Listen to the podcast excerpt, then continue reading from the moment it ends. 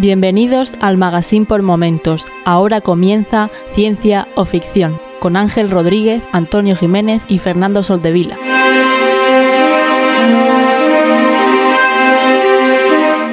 Bienvenidos a Ciencia o Ficción, un podcast sobre la ciencia y la tecnología que encontramos en libros, series, películas y básicamente cualquier plataforma. Yo soy Ángel y hoy están conmigo de nuevo eh, los dos másters de, la podcafera, de stream, de Twitch, de todos sitios, eh, los mejores. Están de nuevo Antonio y Fernando. ¿Qué tal? ¿Cómo estáis? Bien, todo, bien. de momento, a mí no me han hecho ninguna moción de censura. Con esta presentación me voy a venir muy arriba, me voy a creer más importante de lo que realmente soy. Pero gracias. Es que si no, nos, si no nos tratamos bien nosotros, ¿quién nos va a tratar bien? ¿Eh? Ya ves, si no nos cuidamos nosotros. Veo apagadillo, ¿eh, Antonio? ¿Qué pasa?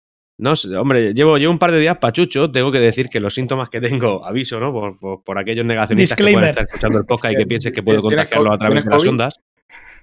No, no, eso es lo que estaba diciendo. Digo que para tranquilizar a la audiencia, sobre todo a los negacionistas que quizá piensen que pueda transmitir esto a través de las ondas, tranquilizarles, la realidad es que no se puede, ¿vale? Tranquilos y luego decir que no, que saboreo cosas, huelo cosas, no toso y no tengo fiebre. Solo tengo un catarro, mucha congestión y algo de malestar general. No tiene pinta de, otra cosa. Si me viniera alguno de los síntomas sospechosos, me habría ido ya para la Rixaca, que es el hospital de referencia en la región de Murcia. Buena historia tiene, tiene su nombre, ¿no? De que encontró una.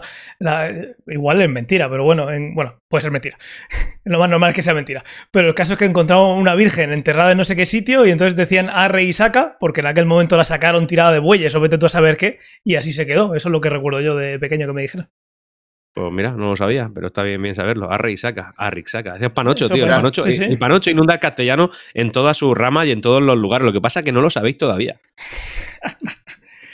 De todas maneras, eh, eh, yo tengo en, casa ya un giga simétrico, así que no me hago responsable de los virus que puedan llegar, ¿eh? porque vamos, que con este de ancho de banda, eh, pues yo creo que puede llegar de todo. Ya no, me hago responsable. A chorro, a chorro, gordo. Puedes enviar hasta vacunas. Muy bien. Vacunas no, pero recordaros que podéis descargaros RAM. Si veis que el ordenador va, va justo, descargaros RAM. Muy bien, pues sin más dilatación, vamos a, vamos a empezar. ¿Qué os parece si empezamos con el, con el feedback?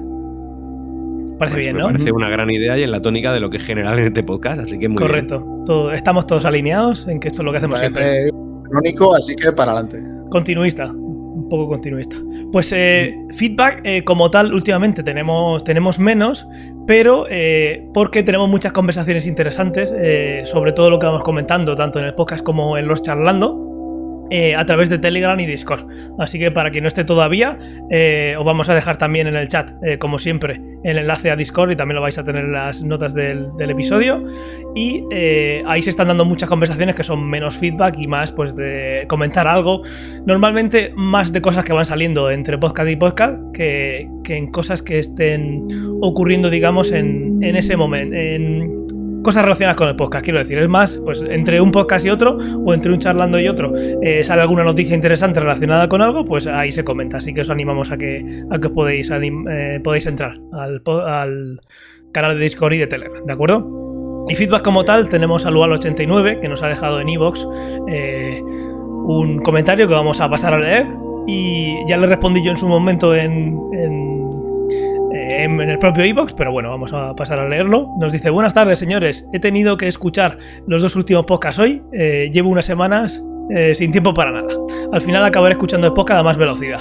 Esto es lo de siempre. Antonio sienta cátedra y al final, pues, pues pasa lo que pasa. De nada, mundo. eh, y sigue diciendo, en fin, el otro día vi una peli que no es ciencia ficción en sí, pero visto cómo se, eh, cómo se pasan podría serlo. A ver qué opináis de vosotros. Es Face Off. Eh, o cara a cara como la llamaron eh, aquí en España. Obra maestra, jajaja. ¿Qué opináis? Yo recuerdo esta película como mítica de... Para mí no es obra maestra, eh, jajaja. Sale John Travolta, ¿no? Y John Travolta y Nicolas Cage. Maravilloso. Que se cambian de personalidad, puede ser, el uno en el puesto del otro, una historia de estas, ¿no? Se, cambian de cara, literalmente. De cara, literalmente. resulta que uno es el policía, ¿no? Y el otro es un malo malísimo y eh, si no recuerdo mal, secuestran al policía y le ponen la cara del malo malísimo. Entonces imagínate los problemas. eso es ciencia ficción, ¿eh? Eso es ciencia ficción. Hoy en día, bueno, el doctor Cavada seguramente se venga arriba y diga, eso lo hago yo, vamos.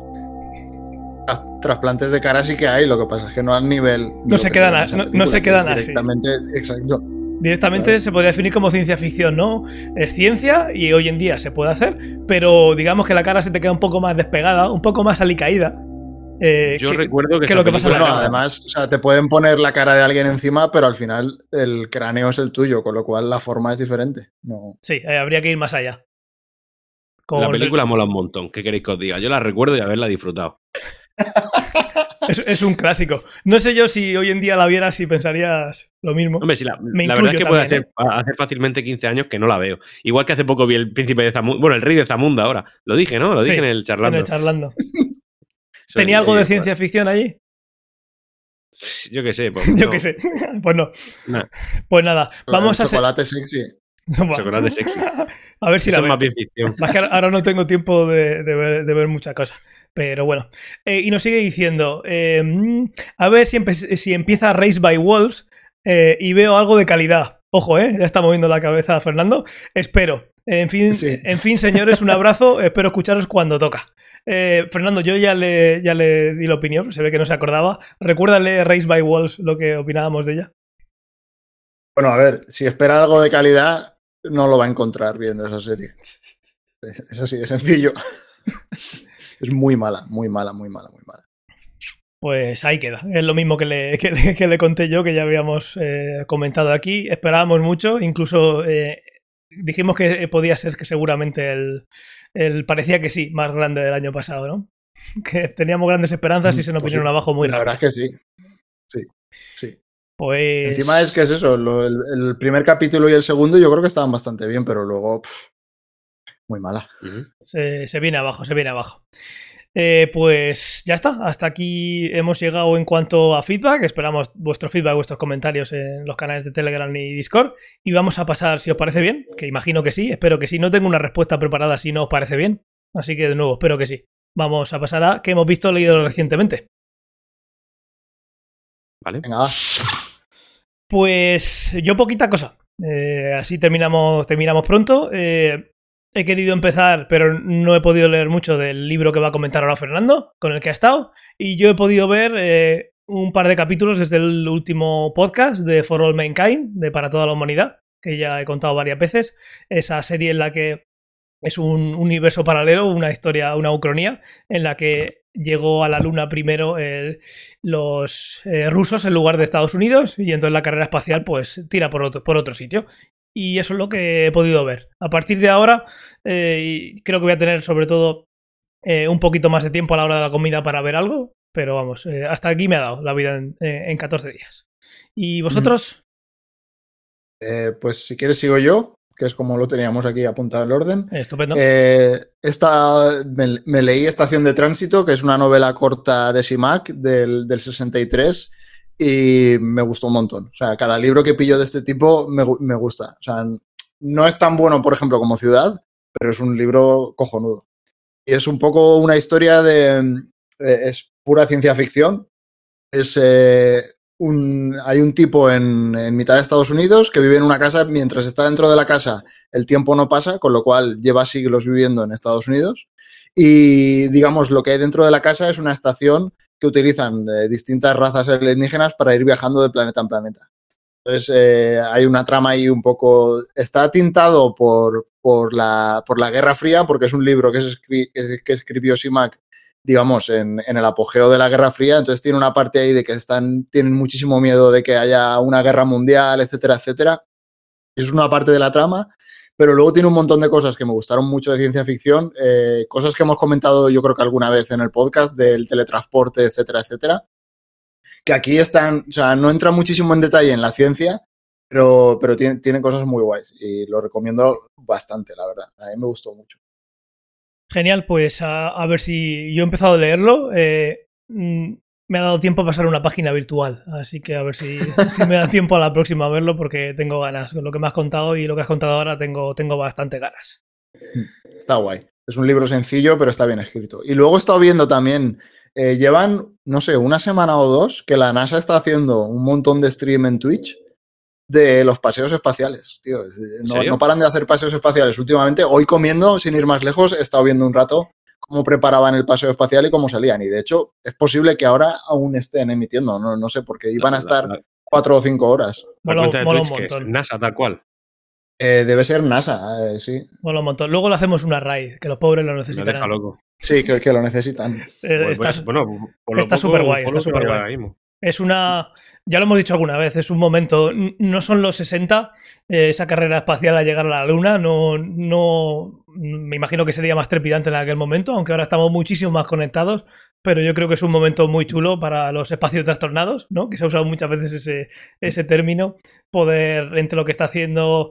Em, eh, eh, Blue Origins, los Falcon X con lo de Elon Musk con SpaceX, y, demás, es una buena época para estar ahí. Pues eso, fijaos, hasta ahora hay directos eh, de poder ver espacios espaciales.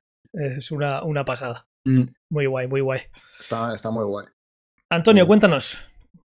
Pues yo estoy a tope con la. a tope con, con Agents of Seal. Perdón. voy por el, la, el, COVID, el COVID, ¿cómo va? Voy por la temporada 4. Voy por la temporada 4 y tengo que decir que la primera regu, la, segunda excelente, la tercera excelente. Y cuando estaba empezando la cuarta, eh, era como que la primera media hora del primer capítulo, en plan, mm, lo han desmontado todo demasiado, esto ya no me. Y de repente meten un giro ahí, te deja loco con el culo torcido y disfrutando a tope con la serie, la verdad. Cuenta un poco, que, yo no me acuerdo.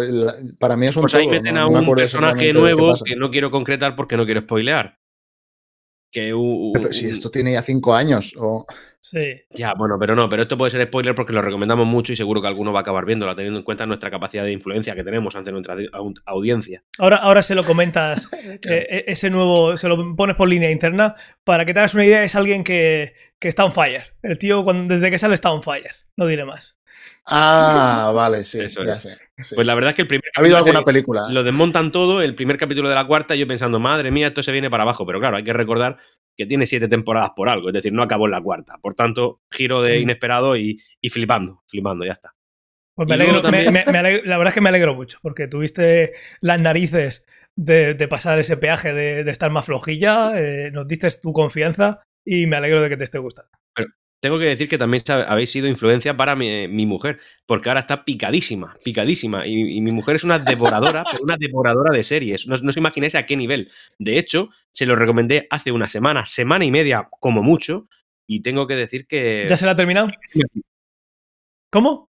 Que casi me ha pillado. Ya está. Es decir, yo voy por la, yo por el cuarto capítulo de la cuarta temporada y ella irá ya pues, pues terminando la tercera. O sea, los devora. Pasa que, me, busca guerra, porque al final viene y me, me, pregunta spoilers y digo, pero sabes que esto que te voy a decir te desmonta la trama. Ya, bueno, pero tú dímelo y yo me niego. Así que le mantengo ahí el, el listón alto. Y, y, por otro lado, también estoy viendo Superman y Lois, además con un, con un amigo y escuchante del podcast, a J. López, que está en el grupo de Telegram, y de hecho nos escribimos por privado y vamos comentando cómo va la, la serie y tal. Superman y, Superman y Lois, que lleva cuatro temporadas, eh, perdón, cuatro, cuatro capítulos. Y bueno, puedo decir que yo soy muy, pero que muy, y sabéis que muy fan de Superman, pero no me termina de convencer, porque al final el, actor me saca un poco de la trama. Eh, sí que es verdad que el último capítulo ha pegado un pequeño empujón y va mejorando, pero, pero al final es como una especie de serie teenager, sería, ¿no? De adolescente. Donde, justo como te iba a preguntar. de Superman, porque tu padre es Superman. ¿Qué me estás contando, tío? Tu padre es Superman. Flipa, tío. Flipa y vive la vida. ¿Qué quieres que te diga? ¿De qué canal? Lo que sea. En HBO, HBO. HBO. Es HBO, pero es HBO aquí y en Estados Unidos es de otro canal o es HBO USA también. Porque por lo que dices parece una serie de CW. Me estás apretando mucho, yo pago religiosamente mi suscripción a HBO, pero también se pueden ver por otros medios, ¿entiendes? No, no, a ver, lo digo porque parece una serie de canal CW, como la de Flash sí, yo creo que va Arrow. que mirar tendría que mirar si está en CW, porque va por ese estilo, ¿eh?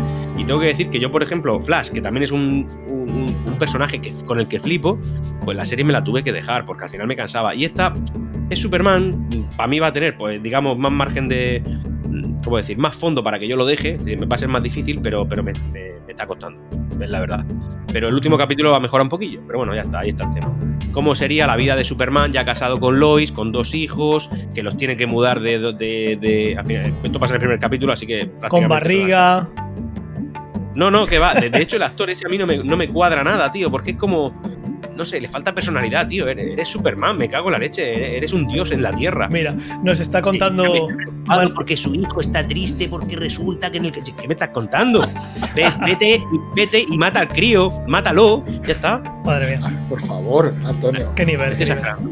Estoy exagerando, pero eh, que le falta personalidad. Manu Caballero, que está en, eh, en nuestro VIP más VIP, está en el chat, nos ha dicho que sí, que es de CW.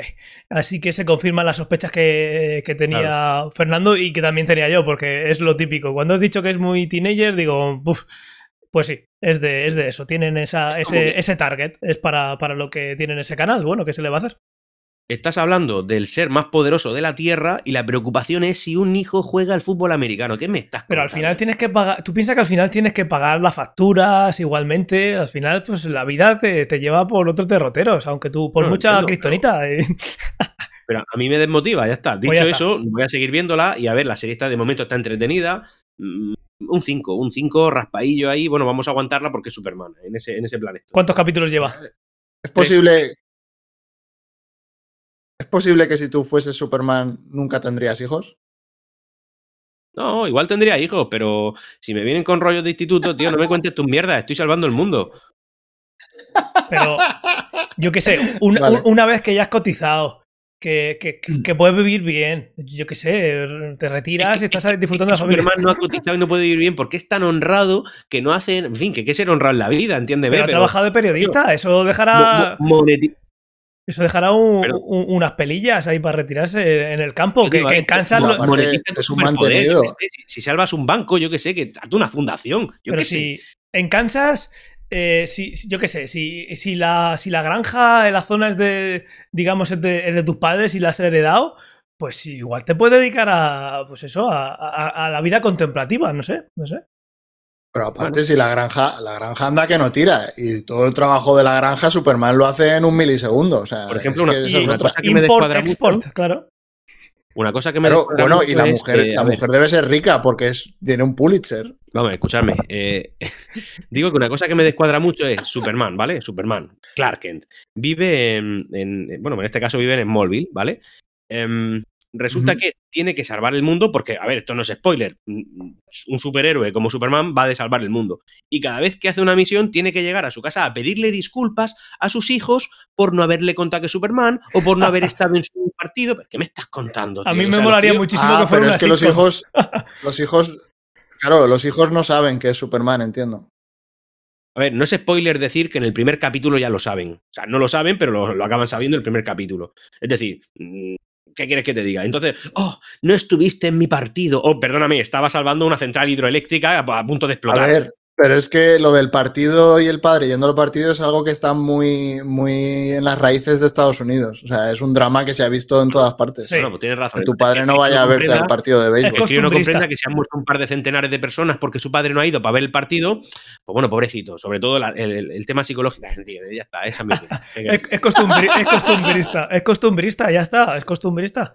No, no puede ser todo palo. Para eso ya tienes un montón de cosas, Antonio. Pues sí, efectivamente. Y eso es lo que muy hater, no, Antonio, muy hater. No me da la vida para mucho más. Eh, la de Superman, la verdad es que llevo mm. tres. Eh, va por semanas. Eh, llevo la el tercer capítulo y, bueno, pues nada, viéndolas venir. Pues eso, como nos cuenta Manu, la está vendiendo del carajo. Yo creo que la gente está ya. Quien no estaba suscrito estaba suscribiéndose para, para poder verla. A ver, también conocéis a, conocéis a Antonio. Antonio es muy purista de, de, eh, Superman y le pide unas cosas muy concretas que nos acaba de decir. Igual a alguno de vosotros os gusta otro estilo de Superman y ver, yo que sé, al final eh, a mí Dexter me terminó gustando bueno, al final te cansas, pero porque salía de su zona de confort de lo que veía normalmente. Y yo qué sé, aquí si lo ves yendo a comprar el pan y se tiran todo el capítulo y luego llegan y cuando entra a casa suenan eh, risas enlatadas de fondo, aplausos, eso mola mucho, ¿no? Como si fuera una sitcom, pues es Superman en otro ambiente. luego, aparte de eso, han puesto un. Bueno, ya se sabía quién era el actor, pero es que es un tirilla, tío. A ver, Superman es más, más bien como Henry Cavill, es un toro es un toro, no es un tirillas. no me cuadra, tío. Me Pero bueno, a ver. Por eso... Tú luego defiendes al nuevo Batman. El nuevo Batman también es un tirillas, ¿eh? Bueno, pero habrá que verlo, ¿entiendes? Luego Batman, pues yo que sé, a lo mejor el tío entrena un montón. ¿Qué quieres que te diga? A lo mejor sí. También te digo que Ben Affleck, ben Affleck las imágenes que se vieron, no, pero eh, puede que sí. No, Ben Affleck, es, ben Affleck es un tío enorme. Claro, sí, sí. enorme, pero quiero decir que, que, Superman, por, por, por, lo que es el personaje, por lo que son los cómics, por, por, en fin, por la pictografía que existe de él, por todo, e, es un tío musculoso, es un tío grande, con espaldas anchas, no es un tirilla, jamás es un tirilla. No puedes poner nunca a un actor tirilla. Lo que pasa es que entiendo que se han tenido que comer a ese, a ese, a ese actor, pues entiendo que por contrato, porque ya salía en otras series, en plan crossover y tal. Bueno, vale, pues ya está, pues, pues no lo hemos comido, pero que no cuadra, también os lo digo. que, por, que, por, cierto, eh, hoy comentabais en el grupo de Discord que Maribel Verdú iba a ser la madre de Flash, ¿no? En próximos, próximas entregas. Negará que su Alguien ha puesto la noticia, sí. Bueno, mira, pues a ver qué tal. Es muy, muy buena actriz. Y, lo he visto últimamente en alguna foto, eh, es más fuerte, por lo que eh, eh, está más fuerte creo yo que, por, que el Superman que, está haciendo ahora la que está comentando, la que está comentando Antonio. Lee, los últimos comentarios de, Manu Caballero que acaba de poner. ¿El, de, spoiler incluso? Sí, sí, ese es. A ver, nos dice, primero dice que Superman tiene un hijo cayetano, americano y emo otaku. ¿Vale? ser, eso, es, una sitcom. y luego nos dice: cuando descubren que es Superman y comienzan con la llorera, los hubiera montado en la nave y los hubiera mandado eh, a buscar eh, Krypton de nuevo. A ver, vosotros, eh, vamos a empatizar con esos críos. Estáis viviendo en Smallville, ¿vale? No queréis vivir en Smallville porque vosotros sois unos urbanitas y sois de Metrópolis. Vale. Pero resulta que estando allí, te dice, oye, que soy Superman yo me meo encima, o sea, yo, yo me, me, me, me, me, me meo encima y le digo, cógeme ahora mismo y llévame a volar, yo qué sé, llévame a volar. Oh, y estos críos, no, me he leído todos tus cómics. Mi hijo Superman, no, me lo habéis con mi padre Superman, no me lo habéis contado, me voy a deprimirme a mí. señor, váyase, pijo. Eso es lo que le dirá al crío. Bueno, eh, yo te recomiendo que no sigas viéndola. No, no, voy a sí, O sea, teniendo HBO, Venga, vamos te recomiendo ver Los Soprano en, vez de, en vez de la de Superman. The Wire, Los Soprano. Con eso te desintoxicas de lo que estás contando. Y muy bien, ya está. Eh, al final teníamos poquito de, de, lo que hemos visto y leído recientemente, pero oye, esta parte de Superman creo que ha estado bastante chula. Ahí queda la cosa. Pues vamos a pasar al tema principal, ¿de acuerdo? Muy bien. Perfecto. Pues en el tema principal eh, hemos venido eh, a contar eh, noticias que podrían ser, bueno, y inventos que podrían ser de ciencia ficción o siguen siendo de ciencia ficción, pero tienen en parte alguna, alguna cercanía o estamos llegando a un punto en el que podría, podría en algún momento hacerse, hacerse realidad, ¿vale? Entonces, vamos a partir de, de dos dos páginas web. Una ya la descubrimos hace un tiempo, la compartimos en, Telegram y, todavía no la hemos usado mucho, pero nos puede venir muy bien para preparar eh, futuros eh, programas. Y es eh, un diccionario de ciencia ficción. Lo estoy dejando en el chat ahora mismo, pero también lo tendréis en las notas del episodio. Y digamos que es un diccionario, eh, está muy guay, lo voy a poner también para que lo podáis ver en el directo. Eh, en esa página web, si por ejemplo, eh, pues eso, es un diccionario de, ciencia ficción histórica, entonces si por ejemplo ponemos Warp, buscamos Warp, nos aparece una entrada que es Space Warp, ¿no? Ya lo hemos hablado alguna vez del motor de curvatura y está muy chulo porque aparte de poner que también se, se conoce como FTL, de Faster Than Light, que es otra referencia, nos aparece una cronología de cuándo ese término empezó a salir. Entonces está súper chulo porque nos pone aquí, por ejemplo, en 1935, pues en no sé qué revista o no sé qué em, eh, artículo científico o en cualquier libro fue la primera vez que se hizo esa referencia. Entonces está muy interesante porque puedes ver la historia más o menos de ese elemento de ciencia ficción y yo creo que es algo, algo muy chulo, os recomiendo. Eh, que le echéis un ojo porque os podéis ir de una entrada a otra y no paráis. Vais haciendo clic de una a otra y la verdad es que es hasta adictivo. Luego a la izquierda, eh, ahora que hemos buscado Space Warp, también hay cosas relacionadas, Space Taxi, Space Travel, eh, pues es eso, un montón de términos que conocéis de sobra, que nos acerca un poquito a ese origen cuando fue la primera vez que salió. Así que os lo recomiendo porque está muy muy chula. Y ya, ya os digo que podría ser, eh, pues eso, eh, nos ponemos a hablar de el motor Warp. Pues con esto podemos tener una documentación para contaros a vosotros, o la curiosidad que tengáis para que la veáis vosotros, para estar, pues eso, tener un poquito más de, de bibliografía de dónde viene esto, que está muy chulo porque así descubres obras que, puedes leer y demás. O sea, muy, muy chulo, muy recomendable. Y luego, eh, lo que también, en el que nos vamos a centrar un poquito más es un glosario de ideas e inventos de ciencia ficción. Esta página web también la, os la vamos a poner en las notas del episodio y es, eh, está relacionada, pues eso, con inventos de, de, ciencia ficción, algunos que no son tanta ciencia ficción como, como podíamos pensar. Ya hemos contado algún, algunas veces algo por encima, pero bueno, aquí también lo, podéis ver. Se llama technology.com y es donde dice donde la ciencia se encuentra con la ficción, que es un poco al final, ¿no? El, motivo de este podcast, que es ciencia o ficción. Eh, pues ahí nos quedamos siempre en el límite de lo que puede estar por venir o de lo que creíamos que no iba a llegar y llegó. Así que en este caso podéis estar viendo ahora un pantallazo y lo que vamos a hacer hemos elegido eh, cada uno de nosotros unas cuantas eh, unos cuantos inventos de ciencia ficción que, que nos dan para, eh, para algunos para soñar y otros simplemente lo que vamos a, centrarnos aquí ahora es en, por ejemplo, Fernando tienes algunos que eh, son inventos que él considera muy útiles que usan el día a día y luego también veremos alguno que es inventos que queremos que, que lleguen. ¿Quieres empezar tú, Fernando, hablando de ellos? Sí, puedo, empezar yo. Entonces, había cogido varios, es como tú decías. Hay algunos que son ideas que no, digamos, que aún no tenemos eh, en nuestro día a día. Hay otros que son ideas que, ya las tenemos y hay algunos que están entre medias. Entonces, por ejemplo, hay un término eh, que yo me acuerdo que lo he leído en un montón de libros, pero recientemente lo leí en el libro de las fuentes del paraíso, el del ascensor espacial, porque justo eh, en varias, varias partes de la novela el tipo, pues cuando está desayunando, le llega por la mañana, digamos, un boletín de noticias que está perfectamente personalizado para sus gustos, sus intereses, etcétera, etcétera. eso es una idea que se ha visto en un montón de libros y es algo que me parece súper interesante porque realmente nosotros no lo tenemos tal cual, tenemos cosas muy parecidas, pero también es un tema que cambia a una velocidad bestial. O sea, tú ahora te coges hace, yo qué sé, 20, 30 años y la manera que teníamos de informarnos es, pues por la mañana compro el periódico y me leo lo que el periódico ha decidido que es relevante. Que sí, que en general es todo muy relevante, ¿vale? Pero tú tienes unos gustos específicos que posiblemente nunca aparezcan en un periódico. Entonces luego con, el, con la venida de Internet aparecen los blogs, aparecen los gestores, los feeds RSS. Entonces, es, eres capaz de, digamos, si tú te generas un feed con la gente que te interesa, pues tienes todos los días o cada cuando se publique, tienes todos los avances.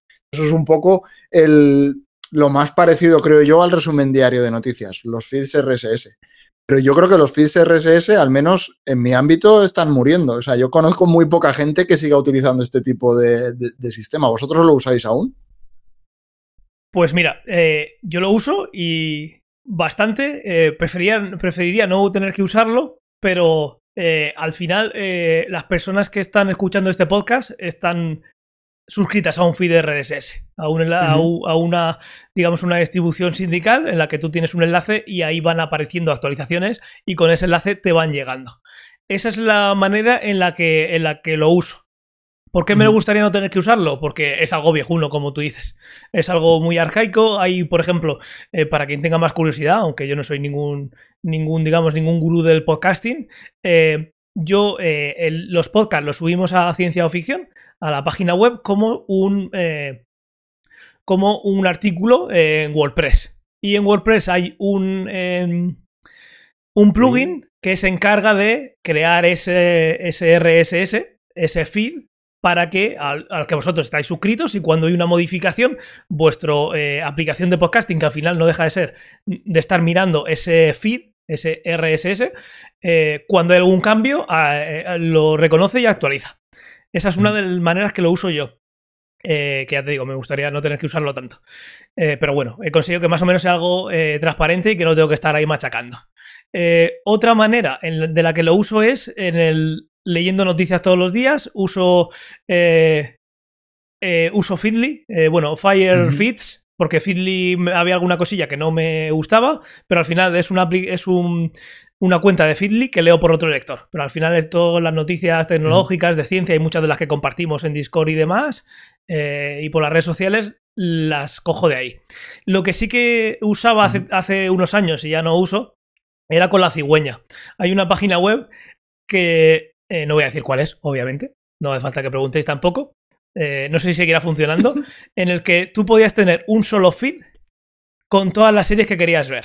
Yo en aquel momento la usaba sobre todo porque no teníamos lo que tenemos ahora de tener esa, esa oferta de servicios y hay cosas que siguen sin salir en España pues tú con un simple RSS podías tener detrás de eh, ese feed todas las series a las que tú estabas suscrito, de manera que solo tenías que cambiar, eh, que añadir una serie o quitar otra para que ese feed, eh, un dispositivo como el NAS, cada vez que se despertaba por las mañanas, miraba si había alguna modificación y se lo descargaba. Era totalmente transparente. Yo luego me sentaba en el sofá y en la aplicación de Infuse estaba todo listo.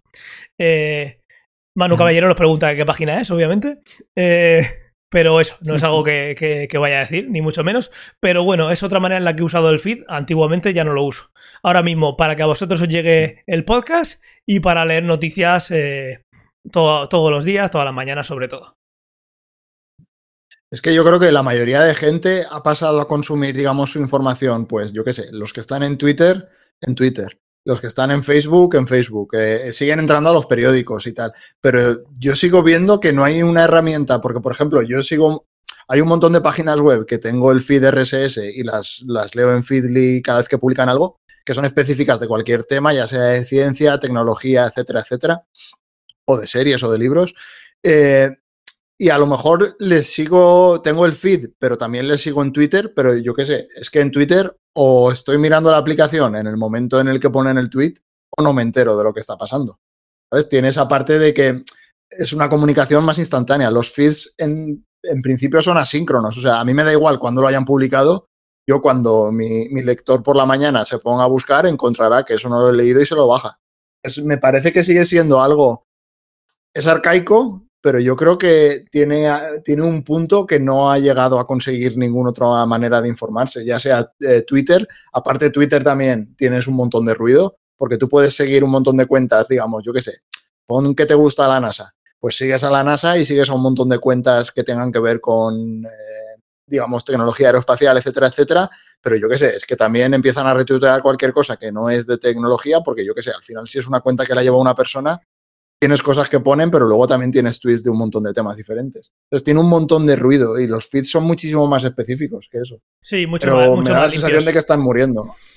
Yo, yo, por ejemplo, siempre he usado antiguamente Google Reader, después Feedly, pero tengo que mm. decir que ahora las noticias que me interesan me llegan por una vía que no, que no habéis nombrado ahora. Y yo creo que bien usada, pues no mete ruido, te da lo que quieres y además lo tienes siempre actualizado, que es Telegram, tal cual, los canales de Telegram.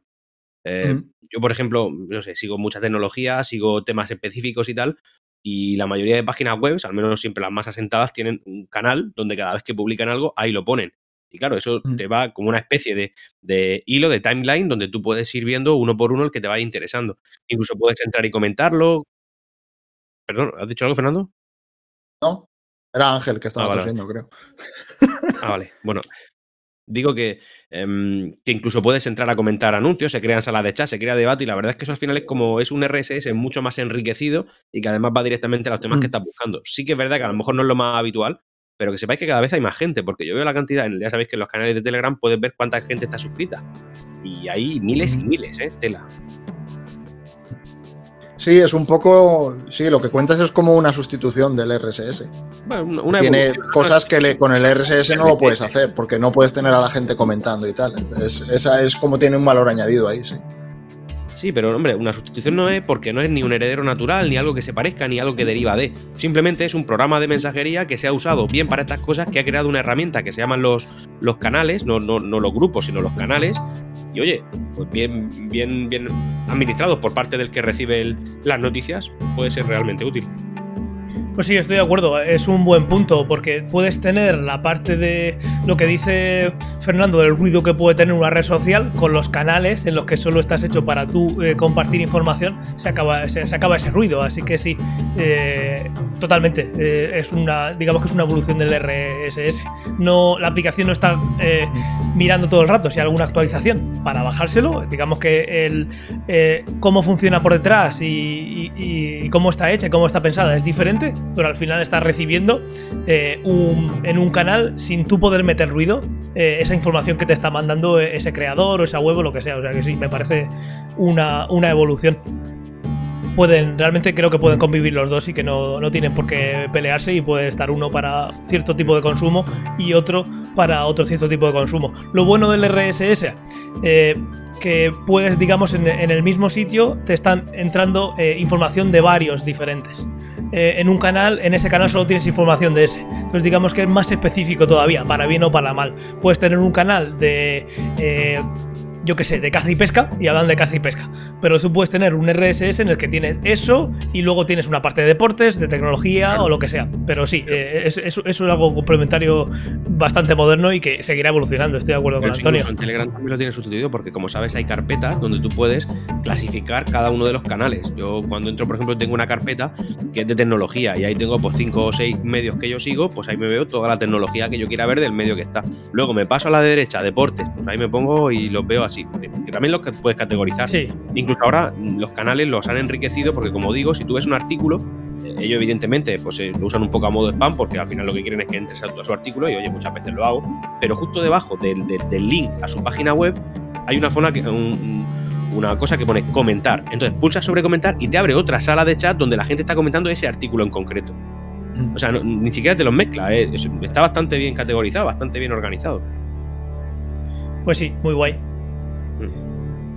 Y luego, por ejemplo, lo que comentabais de lo que comentaba Ángel, yo no sé si en Feedly eso se hace ahora, pero en algún momento lo probaron y no sé si la quitaron esa opción o, siguen trabajando en ella, es tener como que una especie de revista. Eh, digamos que tú tienes tus feeds y también puedes definir temas entonces te, montan una especie de, como si fuese un periódico realmente, que tú vas mirando, lo tienes todo en el mismo sitio y de hecho eso, luego también hay varios servicios online que hacen un poco lo mismo, que, la gente puede coger sus fuentes y hacer un, digamos, lo tienes todo en el mismo sitio, etcétera, simulando lo que sería una revista o un periódico, que eso, es literalmente el resumen diario de noticias que, ves en las fuentes del paraíso o en la era del diamante que también, eh, que, también aparece, o bueno, se ha visto en series también, no entonces, sí. que yo creo que es una idea que estamos igual no exactamente como en las obras de ciencia ficción, pero vamos, súper, súper, súper cerca, vamos. No. Lo que tengo dudas es a qué evolucionará, porque evoluciona tan rápido, quiero decir. Luego también hay muchísima gente hoy en día, todas las noticias que ve es, entran en YouTube por la mañana y lo que está en tendencias es lo que es noticia, o entra en Twitch o también están los podcasts. Los podcasts yo creo que se han convertido en una herramienta hiper específica de información. O sea, tú tienes podcast, lo habéis comentado, vosotros escucháis mucho más que yo. O sea, hay podcast de cualquier tema que se te ocurra hiper específico, hay un tipo haciendo un podcast solo de eso.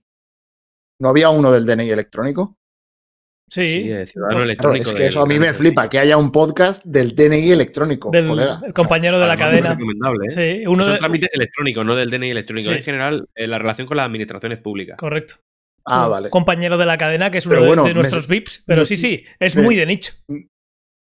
Me sigue flipando porque eso es hiper específico. O sea, es como, no, a mí es que me gusta la pesca con mosca en río, pero solo de peces que pesen entre 300 y 500 gramos. Totalmente. pues hay un podcast de eso. Claro, eso, e, e, esa es una de las grandezas de los podcasts. Eh, que eso no tendría un espacio jamás en la radio. Obviamente. Entonces, pues si a ti te gusta la pesca con mosca, pues seguro que hay alguien que, que esté haciendo un podcast y si no, oye, pues hacerlo tú y ya está. Seguro que hay gente que te va a seguir. Eh, no va a ser nunca nada generalista, muchas veces sí llega a ser algo generalista, pero en principio tiene esa grandeza que no, que no tienen los medios generalistas como puede ser la radio. Sí. Muy bien, pues si queréis, eh, eh, voy a hablar yo ahora de, una de ellas, de las que podéis encontrar en la, en la, página web, que sería la inteligencia artificial. Hemos hablado muchas veces de ella. Eh, ahora mismo estoy, también todos estos enlaces os los pondremos. Ahora mismo podéis ver en la web, tenemos compartido una, digamos, lo que consideran que puede ser la primera la primera mención, no la voy a leer aquí, está en inglés, os la dejaremos para que lo veáis, la primera mención que puede haber de en 1943 sobre la inteligencia artificial, aunque no fuera exactamente un, digamos, un...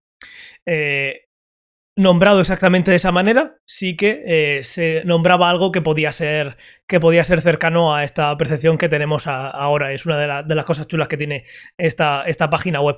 Y eh, lo que lo hemos hablado muchas veces de la inteligencia artificial es algo que hoy en día, por mucho que lo leáis, no existe.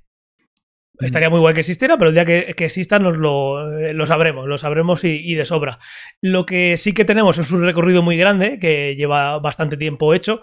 Eh, eh, ahora mismo no caigo, eh, pero seguro que por la parte de filosofía se puede sacar ese tipo de, de también como unido de inteligencia artificial o, pues eso, todas las filosofadas que se puedan echar de, cómo piensan los humanos, etcétera, etcétera, llevado a la parte de crear una inteligencia. Estoy seguro de eso. Aquí lo que nos vamos a centrar un poquito es más la parte científica de los últimos, digamos, dos siglos o siglo y algo, eh, que podríamos eh, considerar que empieza eh, con la lógica matemática que, planteó Bull. George Bull en, 1854 planteó una lógica y lo que él argumentaba, lo que George Bull argumentaba, es que por primera vez en la historia eh, el razonamiento lógico podría sistematizarse. De la misma manera que se resuelve sistemas de ecuaciones, tú podías tener sistemas lógicos que luego pudieras resolver. Eso obviamente hacía falta para poder pensar en una inteligencia artificial. Y eso empezó en 1854 que ya, ya ha llovido bastante, ¿no? Digamos que eso puede ser una, una manera de verlo. Y eh, luego también, eh, en, 1921, lo que es la idea del robot eh, se, expresó por primera vez, se acuñó ese término en la obra Rur, que es de, de Karek Apek. Todo esto ya digo, lo dejaremos. Y ahí eh, el robot, creo que lo hemos dicho alguna vez, la etimología viene de robota, eh, que significa eh, en muchas lenguas trabajo duro, ¿no? Como ese trabajador que vamos a tener. Mm. Entonces, claro, ya teníamos una capacidad de pensar que yo puedo resolver algo en papel de lógica, que hasta entonces no se había planteado, y encima surge esa idea de tener un robot, tener algo mecánico que tú puedes crear, que está hecho en principio para hacer labores que los humanos pues, podemos tener más complicadas, son más peligrosas, etcétera, etcétera. Entonces, todo esto, eh, como ya sabéis, evolucionó eh, con el concepto de algoritmo, con Alan Turing, cuando empezaron a, crearse, digamos, las primeras máquinas, la, base de la informática. Entonces ha ido poco a poco evolucionando. Lo que sí había algo muy interesante es que, bueno, luego llegaron las leyes de la robótica y demás. Simplemente ya estábamos teniendo en cuenta que un humano, o sea, que un robot pudiera eh, llegar a comportarse como un humano, pero todavía sí, digamos sin hablar de esa inteligencia artificial. Entonces, eh, bueno, de ahí viene el test de Turing, como ya sabéis, eh, en la película de Máquinas se puede ver, de Alan Garland, de... y lo habéis oído un montón, lo hemos comentado aquí, el tener la capacidad de, que una máquina te haga pensar que es un, que es un, que es un humano, ¿de acuerdo? Entonces, hay una, una, parte, dejadme que lo busque, que lo tenía justo aquí. El término tiene bastante tiempo, eh, es de 1956 y el informático John McCarthy eh, fue el primero en acuñar ese término de inteligencia artificial. Eh, durante una conferencia. Eh, es la primera vez que se dijo inteligencia artificial y digamos que eso fue el germen de la disciplina. Después de eso vinieron muchísimas cosas que hoy ya estamos viendo, eh, como el año siguiente el diseño de la primera red neuronal, que yo creo que es el, lo que se está haciendo hoy en día. Básicamente, digamos que es mejorar las redes neuronales. De esto Fernando sabe un montón. Que digamos que es, lo hemos comentado alguna vez, imagínate que yo veo eh, bueno, tenemos un algoritmo que es muy lineal. Eh, va de arriba abajo, normalmente cuando estamos programando, y hace lo que hace, y ya está. La red neuronal va a ir, digamos, evolucionando, eh, va a ramificar por dónde va a ir el algoritmo, de manera que es un algoritmo más complejo, aunque no deja de ser un algoritmo. Lo interesante de esto es que con las redes neuronales, como hemos comentado alguna vez, puedes programar a una máquina para que te dé un resultado que tú no puedes decirle que tenga.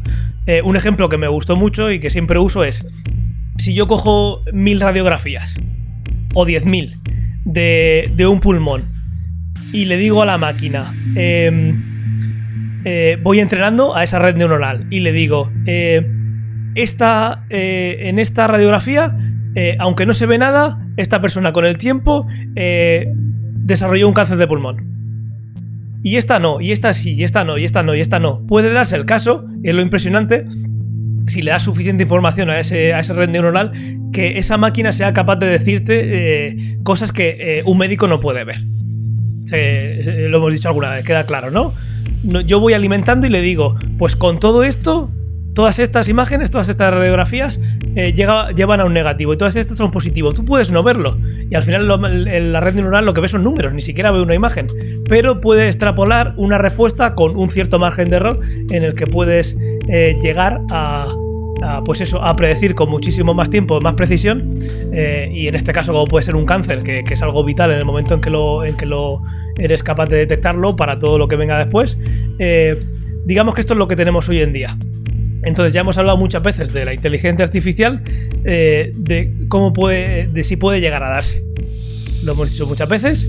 Stephen Hawking decía que tenía mucho miedo y que cuando llegara eso sería el fin de la humanidad pero al final es algo que todavía no lo tenemos, pero eh, se, habla muchísimo, está muy de moda y es una de esas cosas que podéis ver en la web de dónde viene esa, toda esa trayectoria. Es algo que inteligencia artificial obviamente no existe todavía, es un objetivo que, tenemos, eh, digamos como, como especie, ¿no? El crear otra inteligencia que no se base en una red, que pueda evolucionar por sí misma, una inteligencia plena. Y que lo que sí que tenemos ahora son redes neuronales que son una forma muy... Eh, no es novedosa, pero con los ordenadores y la potencia que tenemos hoy en día, eh, sí que ha dado un, salto bastante grande en los últimos años que nos permiten ya tener resultados eh, que podemos palpar. Digamos que, ya no se queda solo en un paper científico que ya como vemos y está llegando un momento en el que podemos ver para, digamos, en la en tecnología de consumo y, en utilidades del día a día, eh, eh, digamos, un, impacto. Pues los coches autónomos, si te pillas ahora mismo un dron de los que vuelan solos, eh, lo normal es que lleve reconocimiento de objetos y tal, y también está todo basado en redes neuronales. es que es una tecnología que sí, la, idea es súper antigua, pero es lo que ocurre con muchísimas eh, ideas científicas, que se tiene la idea, se hace el descubrimiento y debería funcionar, pero la tecnología no está aún. Y pasan un montón de años y ahora estamos justo en el momento en el que la potencia de cálculo es súper barata, eh, se tienen potencias que no se han tenido nunca, entonces puedes hacer redes neuronales de unos tamaños que nunca se han podido hacer. Y cuanto, digamos, cuanto más información eres capaz de manipular, eh, más resultados puedes obtener. Por lo cual es una tecnología que ha llegado para quedarse y, ya veremos hasta dónde llegas. De hecho, en los últimos procesadores que están teniendo los, ordenadores y también smartphones, tabletas y tal, perdón, llevan una, parte del proceso. Lo siento. ya. Se nos va, ¿eh? Se nos va. Eh, lo perdemos, lo perdemos. Darle muchos ánimos. Pero no es COVID, es una almendra me he comido una almendra. Sí, eso es. Digo que, los procesadores actuales ya llevan una parte de su procesamiento en, forma de núcleo, llevan ya procesadores neuronales, o al menos así lo llaman, que se supone que son eh, procesadores específicos para el tema de la inteligencia artificial, ¿no? De poder sacar un cálculo de probabilidades más rápido en caso, para poder tomar decisiones, para poder reconocer objetos, cosas, ¿no? Eso es. Digamos que si tú, eh, tú puedes. Eh, tú puedes tener una. calcular una red neuronal con un procesador de toda la vida, con una CPU, pero hoy en día se pueden crear arquitecturas diferentes que están pensadas para trabajar de forma eh, como si fuera una red neuronal, que lo que haces es ser más eficiente. Entonces estás teniendo un menor consumo y llegas al resultado de, esa operación de, de, la red neuronal mucho antes. Entonces, claro, eh, en lugar, igual que tú haces una GPU para que te calcule de manera gráfica mucho más eficiente que una CPU, puedes crear una arquitectura que sea eh, más eficiente para justo esas tareas. Como puede ser que cuando hago una foto me reconozca en nada y gastando nada de energía eh, una cara para ponértela en tu carrete y poder ver la foto de Antonio para poder hacer luego recuerdos o lo que sea. Eso es. Muy bien, ¿quién sigue? ¿Quieres seguir? Si queréis, sigo yo porque habéis hablado un poco de la red neuronal y también de su aplicación en drones, ¿no? Que reconocen objetos, acaba de decir Fernando. Bueno, pues yo os voy a traer eh, un concepto que se publicó por Titan Books en el año 2020, la obra es LAX, en la que habla de drones de paz. Voy a citar una parte que han dicho, la voy a traducir al castellano con mi, con mi eh, castellano bestial. Creo que te he dejado en el, te he dejado el link, no sé si lo tienes por ahí. Sí, ahí lo tienes. Muy bien. Eh, bueno, pues eh, se expande una red de control. Han pensado en todo, incluso en drones de vigilancia armados, que se pasean por encima de la fina malla en lo alto y emiten un tranquilizador canto de pájaros. Cuidado con esto porque en zonas de guerra, pues yo qué sé, no, sé qué aplicación puede tener, pero sí que es verdad que, al menos en el primer mundo, pues te puede ser una, forma de intentar eh, mejorar tu vida, ¿no? Tu día a día y tal. Drones de paz lo han llamado. También puede servir para. Esto ya existe, ¿no? Pero bueno, realmente no se está haciendo de. no se aplica de una manera. En fin, el uso de los drones realmente es un uso militar de manera general, si no recreativo, pero no se usa para tareas de paz, sí que se puede usar para cosas concretas. Pero bueno, eh, depende de cómo definas la paz, ¿no? sí. Bueno, la paz, desde luego, es lo contrario a la guerra. Y Cuando Estados Unidos lleva la paz a cierto país con ciertos drones, en cierto modo, esos son drones de paz, ¿no? A mí me recordó mucho a la, a la, película, la última de Robocop, la del año 2014, creo que es 2014, en la que al principio de ella, no sé si recordáis, eh, hay drones, que, y drones y también hay, bueno, robots, cyborgs y tal, que dicen, venimos a implantar la paz, y hay drones ahí vigilando y tal, y lo grande, tal. no se preocupe, venimos a la paz, pero bueno, realmente era una zona de guerra complicada y tal. Pero bueno, como concepto, como utopía, como, como un futuro, pues puede ser que el uso de estos drones eh, pues sean para, para fines beneficiosos para la sociedad y que, y que realmente, pues, en fin, no, no, tengan fines destructivos. Así que eh, sí que es verdad que es una tecnología que podrías implantar ya, pero las aplicaciones que tienen que, que, podemos conseguir de cara al futuro con fines eh, buenos, con fines nobles, pues en fin, todavía sigue siendo desgraciadamente ciencia ficción. Sí, sí que es a verdad. Ver, hay cosillas, hay, muy poca cosa, pero hay, hay algunas cosillas, porque digamos con todo el estallido de, de los drones de consumo, sí que hay, al menos yo en el campo que me toca, que es el de la imagen, sí que hay muchísimas aplicaciones a nivel eh, científico, pero sobre todo agrónomo, por, por, ejemplo, de hacer el seguimiento de cultivos, cosas que antes tenías que hacer en un avión o vía satélite, ahora lo puedes hacer por muchísimo menos dinero. Lo puedes hacer, digamos, a pie de campo, eh, es algo mucho más inmediato, es muy barato y, digamos, la, capacidad que tienen los drones de hoy en día de sacar imagen en alta resolución es, bestial, con lo cual sí que hay cosillas. no es algo ubicuo que lo veas todos los días, pero yo creo que sí que va, avanzando poco a poco. Y además los drones luego pues tienen un coste reducido, pese a que puedan parecernos caros, pero realmente el hecho de no poder meter a una, de no tener que, perdón, meter a una persona que lo dirija y tal, pues eso realmente es una reducción de coste brutal. Totalmente, claro, es que te puede parecer caro, pero si lo comparas con una avioneta, pues la avioneta es más cara. Claro. Claro, y si lo comparas con una avioneta y una persona dentro. Sí. Claro, hay que pagarle al piloto también. Sí. No, no digo pagar, digo su, joder, digo, su vida, sus cosas, tío, yo qué sé. Son, no, no, a ver, pero me refiero que si tú quieres, lo, lo, mismo que puedes hacer con drones, lo puedes hacer con un helicóptero o con un avión, pero es infinitamente más caro. O sea. Efectivamente. Porque, digamos, los drones hoy en día prácticamente vuelan solos. O sea, para un montón de cosas el dron vuela solo, no hace falta que haya alguien manejando. Hay que ver esos espectáculos de, drones y sonido que hacen muchas veces en China, no sé si lo habéis visto, que en el cielo se dibujan una figura de colores y se ve como se, a lo mejor una persona moviéndose y cómo mueve las piernas y todo eso evidentemente está programado, no hay, eh, eso, suelen hacerlo con, con cientos de drones, no van a haber cientos de personas ahí súper coordinadas, eso está totalmente automatizado. Sí, una mm. cosa que también puede llegar a ser una, una de, utilidad y que lo hemos visto alguna vez ya, aunque sea eso de forma... Eh, pues, es noticia, sigue siendo noticia. Es en el control de incendios, por ejemplo, para ver cómo está un incendio, para que no pueda haber un accidente con, el, con un helicóptero, que siempre son muy complicados de, volar y más en esas situaciones. También hemos visto alguna vez eh, drones a los que les, eh, les ponen un, un salvavidas que puedan rápidamente llegar a una persona que está ahogándose en e, el, mar y mientras que llega una persona para sacarla eh, o directamente si el dron tiene la fuerza llegar y que se agarre ahí y que lo y que lo remolques. Entonces para tipo de respuestas rápidas y demás sí que se está viendo. Ahora mismo tiene que haber una persona controlándolo pero oye, no costaría mucho que eh, le dijeras tú al dron, oye, que hay una persona ahogándose y con esas redes neuronales vaya al sitio, le deje el, le deje el salvavidas y, tengas imagen en tiempo real de cómo está esa persona para tener esa información extra, digamos. O sea que sí, cada vez se ve más cosa, pero sigue siendo noticia. Esto quiere decir que todavía es algún caso de excepcional, eh, pruebas. Sí, pero yo creo que es cuestión de poco tiempo, ¿eh? Sí, es cuestión de tiempo. Luego aquí siempre ha habido un problema y es una de las cosas del boom de los drones, aparte de la inteligencia, de los sensores, de todo el eh, abaratamiento, es las baterías. Las baterías ahora por consumo eh, han explotado y son mucho más económicas y duran más y permiten tener en el, aire esos dispositivos que, que consumen muchísimo y que duran 20 minutos en el aire y parece poquísimo, y lo es, si queremos que estar una hora, tres horas, pero al final es, un dispositivo que gasta muchísimo, está ahí manteniéndose, tiene su GPS, si viene una ventolera de aire se mantiene en el sitio y lo va compensando. Entonces, eh, sí, es, otra de esas cosas que, han podido llegar por eh, la tecnología actual de las baterías y que, bueno, seguiremos viendo según va aumentando las baterías o la capacidad que tiene el dron de hacer más cosas con esa misma batería, de cada vez ser más útiles y como siempre, eh, lo, que, lo que dice sobre todo Antonio aquí es, en lugar de hacer la guerra, si lo que, lo que se hace es para evitar que haya personas que, puedan sufrir un accidente o lo que sea, que yo creo que es por donde está yendo la cosa, pues, pues más que bienvenido. Claro, mm. eh, hace el amor y no la guerra.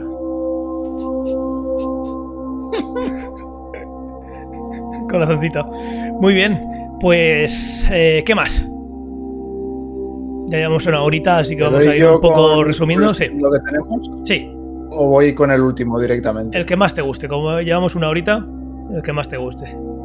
Eh, a ver, me mola muchísimo y, cierras tú con el último. Me mola muchísimo eh, el, que había puesto yo el segundo, que es la chaqueta airbag automática. Sí. Es algo que vi por primera vez en Snow Crash, porque en Snow Crash eh, hay un, digamos, los repartidores ha ido evolucionando y básicamente se van enganchando a lo que se ha visto en un montón de, de, pelis en los Estados Unidos antiguamente, de, los que iban en monopatín y se enganchaban a los coches. Pues, digamos, en Snow Crash es la evolución de eso, que se enganchan con, claro, llevan ganchos metálicos y tal y cables metálicos porque los coches van a toda pastilla. Estamos hablando de una sociedad, digamos, eh, futurista y, llevan una, claro, van patinando por una autopista a 200 kilómetros por hora, entonces si se pegan una leche, evidentemente explotan directamente. Entonces llevan un chaleco que es un airbag automático. Entonces cada vez que, pasa cualquier cosa, eh, el chaleco se hincha, te protege las cervicales, te protege todas las articulaciones y, digamos, evita la muerte del, que, va a tanta velocidad con, con el golpe. Entonces es algo que cuando lo vi la primera vez dije, ah, pues esto es una idea cojonuda y es una idea que no parece que esté muy lejos. Y realmente es que hay un montón de chalecos hoy en día que no son tan exagerados, pero sí que van mucho en esa dirección. O sea, a la gente que le guste en las motos, si ves el, digamos, cada año en el, en el Mundial de Motociclismo, vas viendo cómo las protecciones van evolucionando hacia este tipo de cosas. Te protege las articulaciones, te protege las cervicales. Si tienes un accidente hoy en día con una moto a las velocidades a las que van ellos, eh, siempre llama la atención de que caen rodando, se van por el asfalto, dan cuatro volteretas y salen y solo se han roto un dedo en la mano o, la clavícula o tal, que si te pegas tú esa leche te matas. Y en parte es por eso, en parte es porque las protecciones han evolucionado una barbaridad. Y tenía por aquí uno de los ejemplos que aparte e, es un ejemplo muy parecido, pero no es exactamente lo mismo, y es una chaqueta que hizo The North Face, que no nos patrocinan, pero si me quieren mandar una chaqueta, se lo agradeceré. Eh, que es un chaleco que, es, que, lo hicieron para cuando la peña iba a la montaña. Iba a una montaña que puede haber problemas de aludes. Entonces, cuando, cuando tenías ese, el problema de la luz, eh, es una especie de chaleco salvavidas que se infla de repente. Entonces, te puede caer la nieve encima y primero te evita tanto el golpe, pero luego además es como que está creando un volumen alrededor tuyo, porque claro, el problema de la luz ya no es simplemente la luz que te caiga la nieve encima, sino que una vez te ha caído la nieve encima, que igual no te ha matado, estás atrapado debajo de la nieve. Y eso lo que genera es que tengas más volumen alrededor tuyo y por lo tanto, digamos, tienes una bolsa de aire, eh, eh, no, vas a sufrir a la luz, digamos, a tanto nivel. Sí, eso está muy chulo. Y cada vez salen, cada vez veo más noticias de, eso. Y es, em, pues eso, que cuando hay una luz al final se convierte todo en un, en un fluido y lo que hace es hincharse para, para mm, ser más, menos denso que ese fluido, que esa luz, y que te quedes arriba. Eso en las noticias sale muchísimo ya. Y en cuanto a las motos también, el otro día eh, fue, sí, eh, en la Resistencia fue un motorista y le llevó a Broncano de regalo una, una, chaqueta y era una de estas que tiene airbag, que además tiene una lucecita en mm. uno de los brazos que puedes ver si está en, si está parpadeando es que el airbag está activo para, por si, si no funciona, que no, que no, que no se monten con él, se lo cambiarían. Y en el momento que detecta que eh, es un montón de sensores, pero bueno, ingravidez porque estás en el aire que acabas de salir volando en la moto o la fuerza G a partir de cierto valor, eh, se hincha, protegiendo pues sobre todo la parte del cuello, columna y demás, que, que, es lo más, lo más delicado. Sí, sí, muy, muy mm. chulo. Eso a mí me recuerda, eh, bueno, la verdad es que la aplicación es mucho mejor, pero no sé en qué película, a ver si vosotros os acordáis, una persona que va en un, coche, tiene un accidente y de repente cuando el coche empieza a dar vueltas de campana, salta así como goma espuma o lo que sea, que lo rodea todo y entonces le evita los golpes, eh, la muerte. No es un chaleco, pero bueno, mm. Lo recuerdo así, pero muy escandaloso, ¿no? Que se llena entero el coche o algo así. Y luego salen. Sí, sí, después tienes que estar rompiendo la goma espuma para sacar a la persona. Sí, sí, no, recuerdo que lo hiciera así en plan cómico. No, no recuerdo, pero sí, sí, lo, he visto, lo he visto, pero no, no lo hicieron en plan cómico, pero. Pero sí, sí, está guay, está guay. Pero no, no recuerdo, Jolín, si alguien lo sabe, que, no, que nos lo diga. Lo rodeaban de tal manera que, claro, el, ocupante del vehículo estaba tan sumamente sujeto, tan sumamente protegido, que no tenía margen para poder llevarse el golpe en ningún caso. Guay, guay, sí. Como si te metes en una, en una esponja. Sí, sí, algo así era. Pero, pero más dura, evidentemente, porque al final una esponja el golpe te lo va a llevar. Suave, pero te lo llevas. Mm. Guay. Yo, eh, sé que estábamos ya en la última explicando. No sé si has terminado, Fernando, con, con el tema del chaleco. Sí, sí, sí. yo, yo, tenía una que, si no os importa, lo digo rápido, porque además viene a colación, que es el tema de una especie de seda, de, de, tela que sea seda metal. Eh, mire, sí, ahí creo que la has puesto que, oye, aquí la verdad es que lo, lo publicado por Thrilling Wonder Stories en 1940 y al final lo que dicen es, bueno, oye, que una persona que lo llevaba le giraron tanto el forro para intentar hacerle daño que ni se rompió ni y aunque lo hicieran con mucha fuerza la persona le protegió. Oye, pues Evidentemente lo tuyo es mejor idea, pero que sepas que esto pues, para una posible acción bélica, ¿no? Eh, donde no estén los drones de paz, pues a lo mejor... Pues es, un poco parecido, como una... Eh, no, sé si lo entendí bien, es una especie de evolución del Kevlar, ¿no? Digamos que, que no sea tan rígido, pero que tenga... que no lo puedas atravesar, que no lo puedas cortar, etcétera, ¿no? Sí, entiendo que si a lo mejor vas con un filo muy grande, tipo espada, a pegarle un tajazo, pues hombre, te llevas el golpe, pero desde luego eso no va a cortar nada porque es una tela mucho más ágil, mucho más liviana, más ligera, pero lo suficientemente resistente como para evitar males mayores. Pues sí, en el. La verdad es que ahí sí que hay, hay bastante movida últimamente, porque con todo el tema de los nanomateriales, sí que hay una gran componente de gente que está investigando cómo hacer nuevos tejidos. Hacer tejidos inteligentes, pero hacer también tejidos que sean ultra resistentes, que no se ensucien, repelan del agua, etcétera, ese tipo de cosas, sí que hay un montón de gente investigando en, ese ámbito. El otro día, eh, bueno, ya, lo he dicho alguna vez, si en el hormiguero llevan algo de ciencia es que, es que está en YouTube dos meses antes y todo el mundo lo sabe, ¿no? El caso es que llevaron mm. un llevaron una persona que la, metieron dentro de, una tela, no recuerdo si tenía un nombre comercial o si tenía algún tipo de, nombre ese, ese compuesto igual que el Kevlar, etcétera, el caso es que esa persona lo tenía puesto hasta, hasta el cuello y a esa persona le podías apuñalar o hacer cortes y no se enteraba. Solo notaba la presión y obviamente la presión muchísimo menor que si fuera una punzada, porque es la presión en un punto tan pequeño la que hace que, te, que, entre la puñalada. Pues eh, eh, era, era un tío quieto con eso puesto y otro apuñalándolo. Pum, pum, pum, pum. O sea, un disparate. Y, y, y, pero incluso pasándoselo por el cuello y haciendo como si lo degollase. Pues el tío ya estaba tan tranquilo. Para que le hubiera fallado el experimento. ¿Te imaginas? ¿Te imaginas? Yo, yo, estaba sufriendo, digo, madre mía, que no veamos aquí degollar a uno en directo y vamos, madre mía. No, pero habrían puesto el vídeo del ensayo donde sí que salió bien. Es que me lo estoy viendo, que, que empieza a salir sangre y en un segundo pi y, la, y la, la, antigua eh, carta de ajuste. Tenemos problemas técnicos. imagínate ensayando que le degollan el cuello a uno, ¿entiendes? Eh, a ver, primero. sigue siendo un asesinato, pero brutal. Imagino que lo primero que hacen es meterlo dentro de.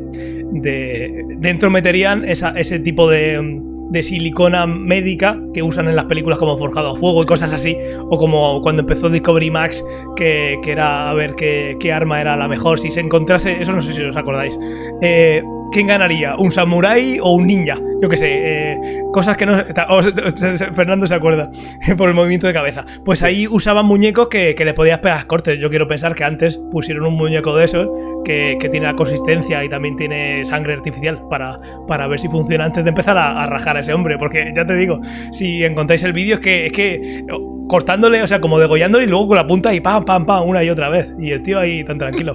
dice, ¿pero nota algo? Y yo, no, no, yo no, yo no. Un poquito de presión y ya está. Impresionante. Bueno, y por último, eh, yo tenía aquí uno de esos eh, en, Tecno, en Technology, digamos, uno de esos inventos eh, o, ideas. Es una idea publicada en Outstanding Science Fiction. Es una, publicación que, ya no está, no está entre nosotros en 1948 decía algo así como eh, una frase, que es lo que saca esta, esta web, que pone profetas religiosos estaban reclutando fondos y seguidores para una, una arca espacial enorme en la cual se pudiera hacer el viaje al planeta prometido. Esto lo hemos, lo hemos dicho alguna vez y es pues eso lo que hemos hablado de Cita con Rama o en la serie, en la, en la película de esta de Jennifer Lawrence y, el de Star-Lord, que no me mm. acuerdo el nombre. Mm. Eh, perdonad, Chris Pratt, que tampoco me acuerdo de la película. Eh, hemos hablado también de ese tipo de, de, mm, No sé si tú te acuerdas, Antonio. Eh, ¿Cómo se llama? el título de la película de Chris Pratt y Jennifer Lawrence que se metían en animación suspendida. de Passenger. De Passenger. Passenger. Ah, Passenger. Passenger. Pues ese tipo de, de, arcas, ese tipo de. Pues eso, desde 1948 se va diciendo eh, la idea de tener un arca como la de Noé, en lugar de meter animalitos eh, de distintas especies, metemos animalitos eh, de la misma especie, humanos, y nos vamos a otro planeta eh, ya hemos hablado un montón del tipo de, cómo podríamos crear, crear gravedad artificial y demás. Eso ya fue viniendo después. Pero yo creo que es uno de esos inventos de que pueden marcar un antes y un después en una civilización. Obviamente, el poder ser eh, eh, multiplanetario, ¿no? En lugar de estar en la Tierra, estar en varios sitios y ya no pensando solo en el sistema solar, sino en ir más allá, esas necesidades que sabemos que tendríamos de pues tener gravedad y tener la capacidad de, eh, de alimentarnos y demás, puede ser que tengamos una animación suspendida que sea maravillosa y se acabó el problema porque estás ahí dormido y, ahí no pasa nada, pero mientras que no venga eso, pues lo que nos imaginamos es intentar crear un entorno eh, que vaya moviéndose por el espacio, como pasa como también se ve perfectamente en Interestelar, eh, en el que podamos hacer esa vida para que una, dos, tres, cuatro, cinco, veinte, doscientas generaciones, las que se pueda, y ahí también entra en juego, hemos contado alguna vez, la diversidad genética, para que luego al final no te salgan todos eh, como, como la familia real de algún país que no voy a nombrar. Eh, y, que al final, pues eso, al final no, llegue nadie a aquel sitio y si llegan ahí no saben ni hacer fuego. Entonces, ¿para qué has querido ir a otro planeta si no te acuerdas ni cómo hacer fuego con un mechero? Porque obviamente llevarían un mechero. Entonces, pues también eh, muy chulo esto. Eh, Space Arc, si lo busquéis así en, en Technovelty, ahí veréis esa lista de, ideas de la primera empezó en el 48 y cómo ha ido evolucionando hasta lo que ya hemos comentado eh, en un montón de ocasiones. Y yo creo que lo podemos dejar ya por aquí. ¿Cómo lo veis? A mí, genial. Yo había traído, esto lo quiero esto no lo quiero nunca, pero entiendo que falté en el último y me perdí mi oportunidad, así que lo pondré para el siguiente. En el último, sí, en el último estuvimos haciendo la magufada, que luego cuando te conectaste te dijimos, de lo que estábamos hablando, o sea que tampoco se hizo. Lo haremos en el siguiente. Eh, de todas maneras, en parte. Pero un poco. Un todo el capítulo de hoy ha sido un esto lo quiero ya. Eso es. Por eso, eh, por eso al final, e, en esa lista enorme de, cosas que tenemos en las dos, eh, en las dos páginas web, hemos elegido unas que nos han gustado, que sería algo que queríamos ya. habíamos traído otras, si queréis las nombramos. una realidad virtual compartida como Matix, por ejemplo, es algo que queremos ya y que cada vez vemos más cerca, pero no metiéndonos un, eh, un pedazo de, bicho en el, eh, directamente al cerebro, de aguja en el cerebro, pero bueno, hay alguna cosilla más, pero sí, en sí es un esto lo queremos ya, lo que hemos contado. Algunas cosas ya existen, pero otras son más de, de, que a ver si llegan pronto. Aunque sí tiene que llegar pronto el arca que he contado, porque eh, el planeta ya no lo hemos cargado, si es por esa parte, que, que, tarde en llegar, ¿eh? Si es por esa, que no llegue. Y nada, pues lo dejamos por aquí, llevamos una, horita y cuarto. Igual nos quedamos un ratillo eh, divagando más en el, eh, en el directo, pero bueno, para el podcast yo creo que, que, ya está bien. Y nada, dar las gracias a los oyentes por, escucharnos, por estar ahí en ese feed RSS, eh, a las personas que han estado en el directo con nosotros y luego las reseñas que nos dejáis en Evox y en Apple Podcast no nos dejáis ninguna ya, pero bueno, recordadlo si sois nuevos, que eso nos ayuda a que llegue a más personas y luego comentarle también el podcast a vuestros, a vuestros amigos que nos escuchen. Eh, al final es. Eh, a vuestros enemigos también. A vuestros enemigos también. El caso que nos escuchen. Que se, que se, que se, indiquen al, al, RSS. Y nada, eh, las notas del episodio también, aparte de todos los enlaces, tenéis nuestro enlace a Twitch, a YouTube, que también para que se quede por ahí para la posteridad. Tenéis el enlace a, al, al canal de Discord, tenéis eh, a Twitter, a Instagram, también al canal de Telegram. Bueno, nos podéis contactar por donde queráis. Y, nada, nos escuchamos en 15 días o 14, según se mire. Y, nada, en una semanita otro charlando que divagaremos de lo que sea. Muchas gracias por acompañarnos y nada, muchas gracias Fernando y Antonio por estar aquí una semana más. A ti siempre, a ti siempre. pues, pues lo dicho. Eh, vaya bien. Igualmente, y cuídate, si al final, si al final es, es COVID, eh, pues cuídate más todavía. Y no te juntes con nadie. Bueno, me cuidaré en cualquier caso, lo agradezco, pero vamos, que, que, no, que no tengo ningún síntoma de COVID, tranquilo, no pasa nada. ya, pero es que el COVID, el, COVID, nunca se sabe, tío. No, porque, a ver, dicen que en el COVID no puedes tener mocos, y mocos tengo, sí, o sea que... Sí, pues nada. Arriba los mocos. Bueno. Hasta la próxima. Gracias, mocos, por estar ahí. Chao, chao, chao. Adiós.